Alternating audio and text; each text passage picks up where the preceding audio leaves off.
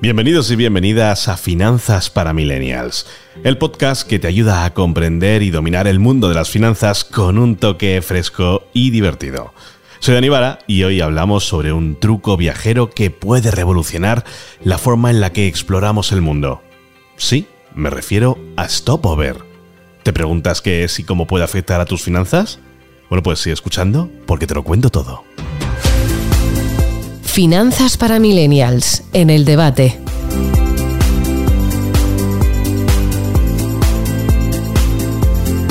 Aunque viajar es uno de los mayores placeres de la vida, a menudo puede desgastar nuestro bolsillo más rápido de lo que podemos decir vacaciones. Pero aquí es donde entra el juego el famoso stopover. ¿Qué es exactamente? Bueno, es una forma inteligente de viajar a dos destinos por el precio de uno. Sí, lo has oído bien. Digamos que estás planeando un viaje de Madrid a Tokio y te enteras que hay una escala en Seúl.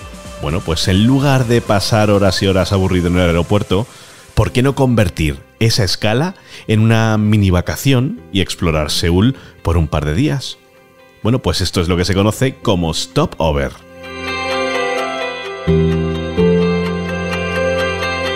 Como ves, el stopover es una práctica que ofrecen algunas aerolíneas y que nos permite hacer una escala de más de 24 horas en una ciudad intermedia a nuestro destino final. Durante este tiempo podemos visitar la ciudad y luego continuar nuestro viaje hasta el destino final. Las ventajas del stopover como puedes imaginarte, son muchas. En primer lugar, nos permite conocer dos destinos por el precio de uno. Esto es una gran oportunidad para ahorrar dinero, especialmente si los dos destinos pues son caros. En segundo lugar, el stopover nos da la oportunidad de conocer nuevas culturas. Podemos aprovechar nuestro tiempo en la ciudad intermedia para visitar sus monumentos, museos, lugares de interés. Por último, el stopover nos da mayor flexibilidad a la hora de viajar. Podemos elegir el destino intermedio y la duración de nuestra estancia. Pero claro, no todo es de color de rosa. Aunque puede parecer una oportunidad tentadora, hay que considerar, como siempre, varios factores. Uno de los más importantes es el tiempo. ¿Tienes suficiente tiempo entre vuelos para salir del aeropuerto y disfrutar de la ciudad? ¿Necesitas una visa de tránsito? Bueno, pues estos son solo algunos de los aspectos que debes tener en cuenta antes de decidirte por un stopover. Ahora bien, hablemos de las finanzas. ¿Cómo puede esto ayudarte a administrar mejor tus finanzas personales? Bueno, pues lo primero, el ahorro. Imagínate poder visitar dos destinos por el precio de uno. Esto no solo amplía tus horizontes, sino también te permite estirar tu presupuesto de viaje mucho más lejos de lo que pensabas. Además, el stopover puede ser una excelente manera de probar un destino nuevo sin tener que comprometerte completamente a un viaje largo y costoso. Puedes probar la comida local, explorar los puntos de interés más importantes y sentir la cultura de una manera más breve, pero significativa. Pero Atención, ¿eh? No te dejes llevar por la emoción del momento y gastes más de lo que tienes. Controla tus gastos y asegúrate de no exceder tu presupuesto planificado. Como decimos siempre, lo mejor es tener un presupuesto. Recuerda siempre que viajar con prudencia es la clave para una aventura financiera exitosa.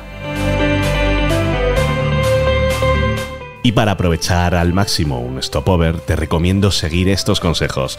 Investiga la ciudad intermedia. Antes de viajar, infórmate sobre los lugares de interés que quieres visitar. Ve ya con los deberes hechos. Reserva tu vuelo y alojamiento con antelación, así podrás conseguir mejores precios y evitar sorpresas.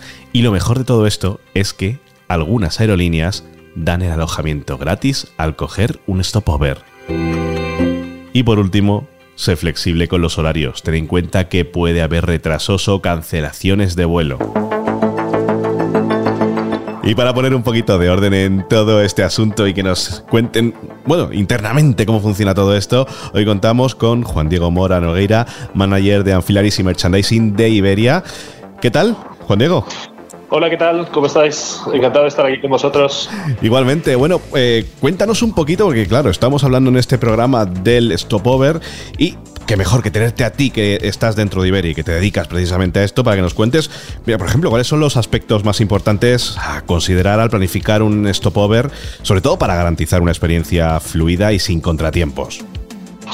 Pues, o sea, lo más importante de todo es eh, eh, entrar en iberia.com y allí vas a poder hacer la búsqueda de las fechas que más se adecúen a tu, a tu viaje y a tus necesidades. Entonces vas a poder hacer una parada en Madrid gratuitamente, sin ningún cargo, eh, de hasta seis noches.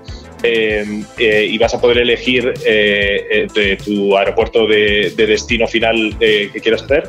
Y entonces esto te dará acceso a un rango de partners que, con los que tenemos acuerdos eh, para tener descuentos en ciertos productos o para tener ah, ciertos beneficios. Por ejemplo, con el corte inglés tenemos eh, acceso a un personal shopper que te puede ayudar eh, en tus compras en el corte inglés. O tenemos tarifas preferenciales con ciertos hoteles en las que tenemos un descuento especial eh, para tu estancia en Madrid.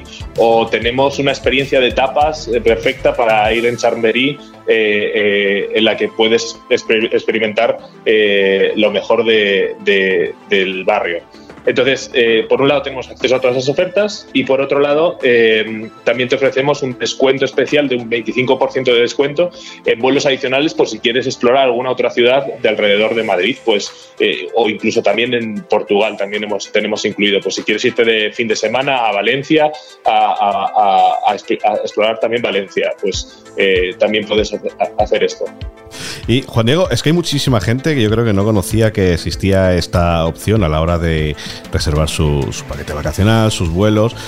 Mm, ¿Cómo puede alguien que se encuentra con esto asegurarse que el stopover no afecta negativamente al itinerario principal, sobre todo la programación de los vuelos? O sea, bueno, el, itinerario principal es fijo y después en los seis días que tú te quedas en Madrid tú puedes eh, planificar todo lo, que quieras. O sea, la única parte fija es esos, esos, eh, ese itinerario inicial que tú haces. Pues, por ejemplo, vienes desde Buenos Aires eh, y vas a ver a tu familia a París y nosotros lo que te invitamos es hacer una parada en Madrid durante hasta seis días para poder explorar todo lo que tiene que ofrecer la ciudad. Porque la salida, se haga stopover o no, del vuelo, el segundo vuelo para que lo entienda la gente, eso siempre está garantizado. Va a ser ese vuelo y va a ser inamovible. Exacto, o sea, siempre existe la posibilidad de contactar con nosotros por si cambias de planes y podrías cambiar eh, el vuelo. Lo que pasa es que, bueno, aplicarían los cargos porque dependiendo de, los precios de los vuelos, pues podría eh, eh, surgir algún cargo adicional, pero también tienes la flexibilidad de poder modificar tu segundo vuelo si así lo quisieras. ¿Y cuáles son las, desde tu punto de vista, las estrategias más efectivas para aprovechar al máximo un stopover? Por ejemplo, lo que decías tú, alguien que viene de va pasar aquí en Madrid unos días, bueno, sobre todo para explorar la ciudad, minimizar los costes adicionales que se le puedan generar a través de esta parada. ¿Cuáles son tus recomendaciones cuando se hace un stopover?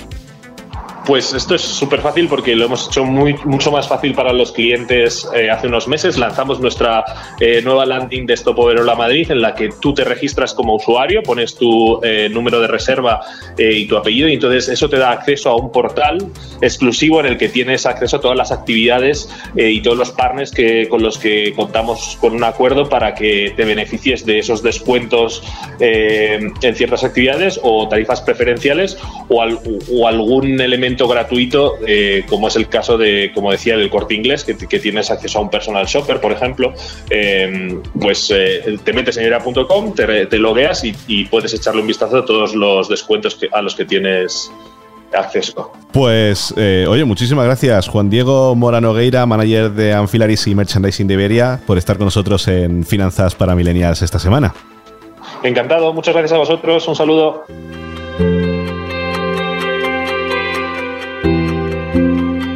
Como ves, el stopover es más que una simple escala en un largo viaje. Es una oportunidad para agregar un destino adicional a tu lista de viajes sin la carga de un gran gasto adicional. Sin embargo, ya hemos visto que requiere planificación, paciencia y sensatez financiera. Si eres un millennial con pasión por viajar y una mente inteligente para las finanzas, no dudes en aprovechar al máximo esta táctica de viaje. Pero recuerda siempre mantenerte enfocado en tu presupuesto y no dejarte llevar por la emoción del momento. Esto es todo por hoy en Finanzas para Millennials. Espero que hayas disfrutado aprendiendo sobre el stopover y cómo puede ayudarte a abrazar la aventura sin desequilibrar tus finanzas. Nos vemos la próxima semana con más consejos financieros frescos y emocionantes. Un abrazo, soy Dani Adiós, millennials.